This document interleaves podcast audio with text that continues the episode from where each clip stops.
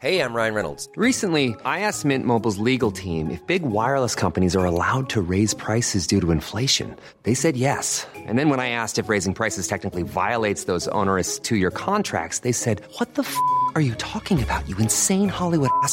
So to recap, we're cutting the price of Mint Unlimited from $30 a month to just $15 a month. Give it a try at mintmobile.com slash switch. $45 upfront for three months plus taxes and fees. Promo rate for new customers for limited time. Unlimited more than 40 gigabytes per month. Slows. Full terms at mintmobile.com.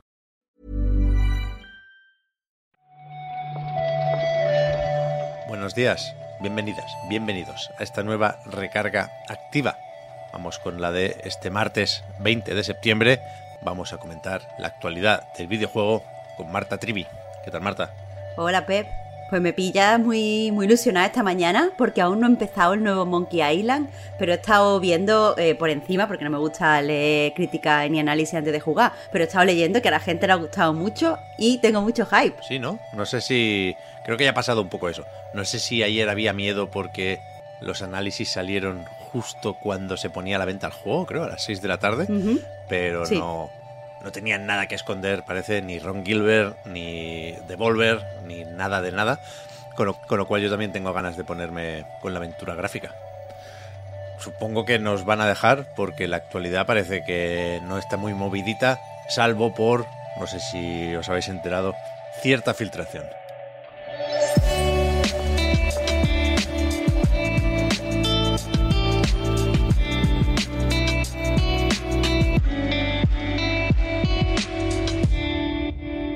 Ayer por la tarde tuvimos por fin el inevitable, supongo, comunicado de Rockstar Games, en el que, por supuesto, no creo que hubiese dudas, pero se reconoce que eh, alguien se les coló de manera ilegal en la red y que de ahí salieron esos clips de lo que efectivamente es una versión preliminar de Grand Theft Auto 6 y comentan, por supuesto, que están extremadamente decepcionados, que están jodidos, diría yo en una traducción un poco libre, pero comentan también que esto no debería tener efectos en sus juegos como servicio, en GTA Online básicamente, ni efectos a largo plazo en el desarrollo de ese GTA 6. Claro, al final un poco eh, lo importante, o por lo menos lo que a mí más me llega del comunicado, es esta decepción que sienten, que te voy a decir una cosa, Pep, es muy entendible porque, eh, bueno, tú no te pasas tanto tiempo trabajando en un juego, eh, pues empleas tantos recursos, tanto dinero, para que se enseñe mal un domingo por la mañana, porque ves, ¿eh? eh, yo entiendo que ellos estaban preparando una presentación pues como Dios manda, que esté a la altura de, pues, del legado de Rockstar, esté a, a la altura del legado GTA, y al final se enseñan eh, estos vídeos, estos cachitos que no están lo suficientemente pulidos y que la gente muchas veces que no sabe cómo funciona el desarrollo de videojuegos, pues acoge con, con decepción. Eh, la verdad es que eh, yo no soy muy de criticar las filtraciones, no soy muy de criticar eh, que se hagan spoilers, pero esto me parece que, que, pues afecta al equipo de desarrollo, pero también nos afecta a, a nosotros, no sé si me entiendes. Sí, habrá que ver cuándo nos enseñan GTA 6 de verdad. Algo de eso se dice también en el comunicado, ¿no? Cuando esté listo, van a sacar ese primer tráiler que yo supongo que nos hará olvidar un poco todo esto. A poco que se parezca al primer tráiler de GTA 5. Vivimos esperando un, un momento como ese. Y, y lo que me sorprende es que eh, se comprometen, de alguna forma, a actualizar la información sobre la filtración pronto.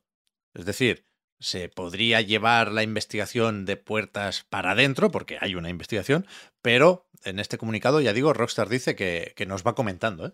Pues te voy a decir una cosa, Pep, me interesa mucho eso eh, por dos motivos principales. Por un lado, porque bueno, la- las investigaciones preliminares apuntan a que eh, pues el grupo que ha, que ha realizado esta filtración pues está relacionado con los ataques que sufrieron otras empresas tecnológicas como Uber, como Microsoft, como Vodafone. Entonces, eh, pues puede ser una investigación eh, relativamente interesante y que aporte eh, pues muchísima información sobre cómo esto, estas empresas tienen que proteger eh, su seguridad y cómo nos tienen que proteger a nosotros los usuarios.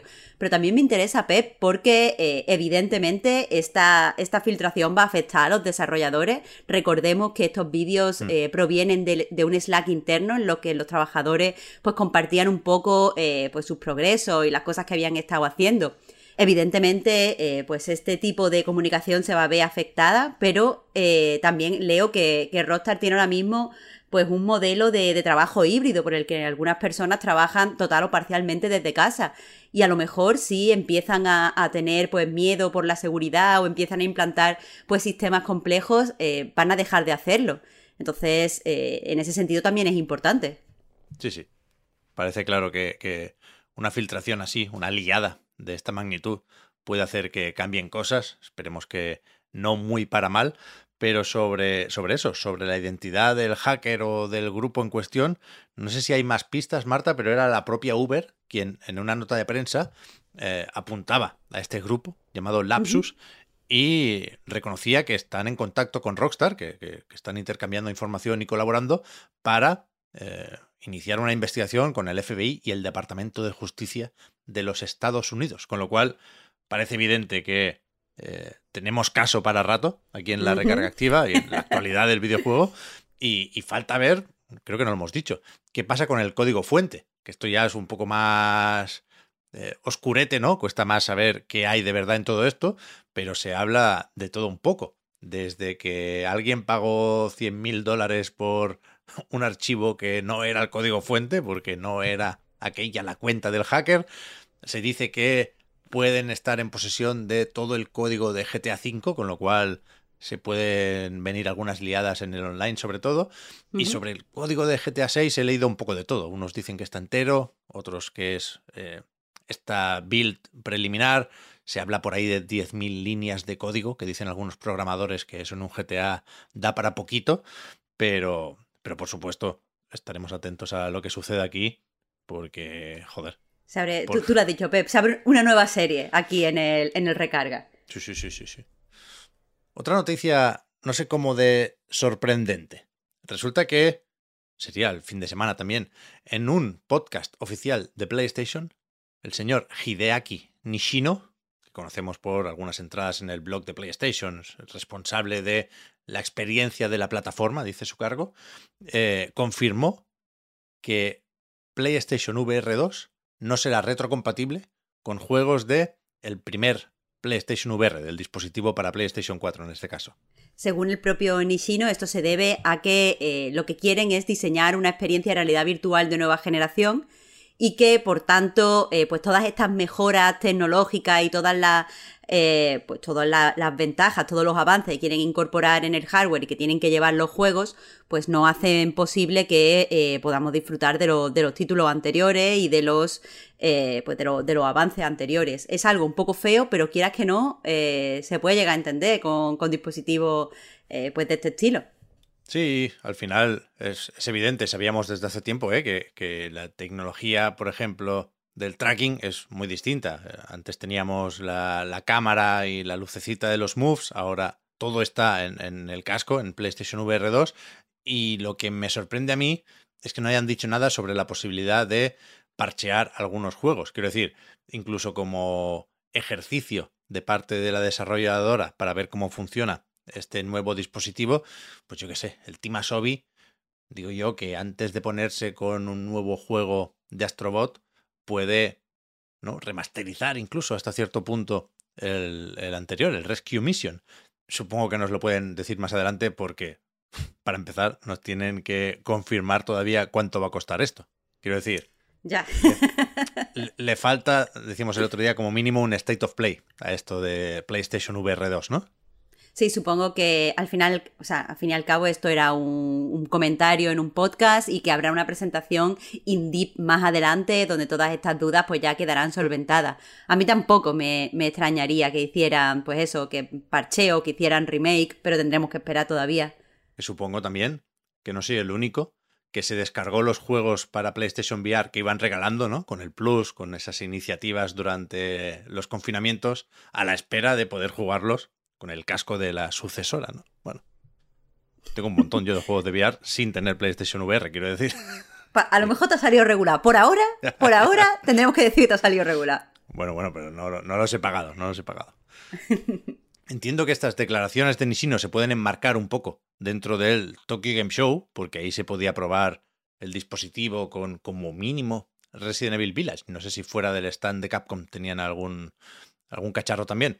Pero podemos hacer valoración de la feria japonesa, Marta, porque estos días es verdad que tuvimos un montón de presentaciones, además el direct se sumó a, a la fiesta, ¿no? Y, leí yo por ahí que era como el regreso del Tokyo Game Show, ¿no? Que veníamos de bueno, no celebrarse algunas ediciones anteriores, otras habían sido más flojitas, y es verdad que a falta de anuncios súper relevantes, sí se ha notado cierto movimiento, como mínimo en Internet, a nivel de eh, presentaciones y repercusión digital, porque en público, en la parte presencial del evento, todavía queda para volver a las cifras prepandemia, ¿no? Claro, pero, o sea, el titular en este caso sería que, eh, pues según datos de la organización, eh, pues el público que han tenido este año 2022 ha sido la mitad del de, el público que tuvieron en el año 2019, que recordemos que fue la última eh, edición presencial antes de la pandemia. Uh -huh. eh, puede sonar a que ha sido, eh, pongámoslo entre comillas, un fracaso, pero es que tenemos que recordar que Tokio todavía sigue teniendo muchas de las restricciones para, para, la entrada al país que puso en marcha durante la pandemia. Sí que es verdad que han podido entrar periodistas, pero claro, eh, al fin y al cabo iban a trabajar y durante muy, muy pocos días, entonces han podido pasar por, por delante de la normativa. Quiero decir que yo no digo que esta no sea el regreso del Tokyo Game Show, tampoco digo que el Tokyo Game Show este año ha sido un fracaso, digo que las condiciones aún no son pues eh, las habituales, las que había antes de la pandemia. Para hacernos un poco la idea, bueno, a mí se me olvidan siempre las cifras de asistencia de todo, pero en este caso eran 138.000 personas las que se pasaron por el Tokyo Game Show versus los 260.000 de hace tres años, ¿no? Y, y, y, para entender esto, efectivamente, Marta, podemos pensar en la gente que venía de fuera de Japón, pero también había restricciones internas. Leo uh -huh. en 3D Juegos, por ejemplo, que estaba prohibida la asistencia, a diferencia de otros años, a estudiantes de primaria y a niños en general. Y joder, a mí me ha hecho gracia volver a pensar en Japón como, como ese lugar donde los sueños se hacen realidad el, el, día que te toca excursión al Tokyo Game Show, ¿sabes? Te vas, te vas ahí con la cuerda, todos cogiditos para allá, a el Tokyo Game Show, tú. Mola. Bueno, yo quiero ir algún año. Pues el año que viene, o sea, ni, ni, que, de, ni que tú dependieras de alguien para irte. Nos vamos to todos el año que viene, Pep, al Tokyo Sería Game bonito. Show. Sería bonito. Demasiado bonito para ser verdad, seguramente. ¡No! en fin, Veremos qué va sucediendo hoy. No tiene pinta de martes loco, ¿eh, Marta? No, Esto no. Ya... Yo me he asomado por la ventana y he dicho, hoy va a ser martes de, lo... de los normales tirando a malo. Mira, no, lo, que, mira no, lo que te digo. va a ser bueno por el pirateo. Ah, el pero pirateo. pirateo de ser un pirata, no de piratear. Claro, hombre, Pep, por supuesto, por supuesto. El mismísimo Guy Bruce Threepwood. Es verdad, ¿eh? Vamos a, a repasar un poco los titulares de la mañana y lo mismo ni esperamos a la tarde, Marta. Con el café también entra bien una aventura gráfica, ¿eh? Uf, ya te digo. Entra estupendamente. Muchas gracias, Marta, por haber comentado la jugada. Repetimos mañana. Muchas gracias a ti, Pep. Hasta mañana.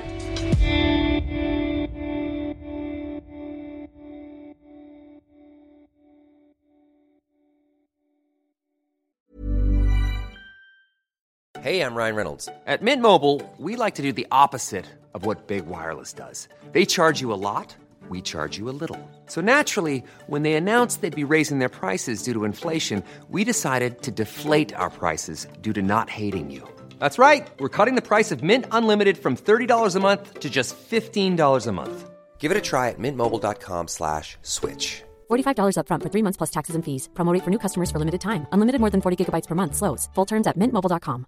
Hiring for your small business? If you're not looking for professionals on LinkedIn, you're looking in the wrong place. That's like looking for your car keys in a fish tank. LinkedIn helps you hire professionals you can't find anywhere else, even those who aren't actively searching for a new job but might be open to the perfect role. In a given month, over 70% of LinkedIn users don't even visit other leading job sites. So start looking in the right place. With LinkedIn, you can hire professionals like a professional. Post your free job on linkedin.com slash people today.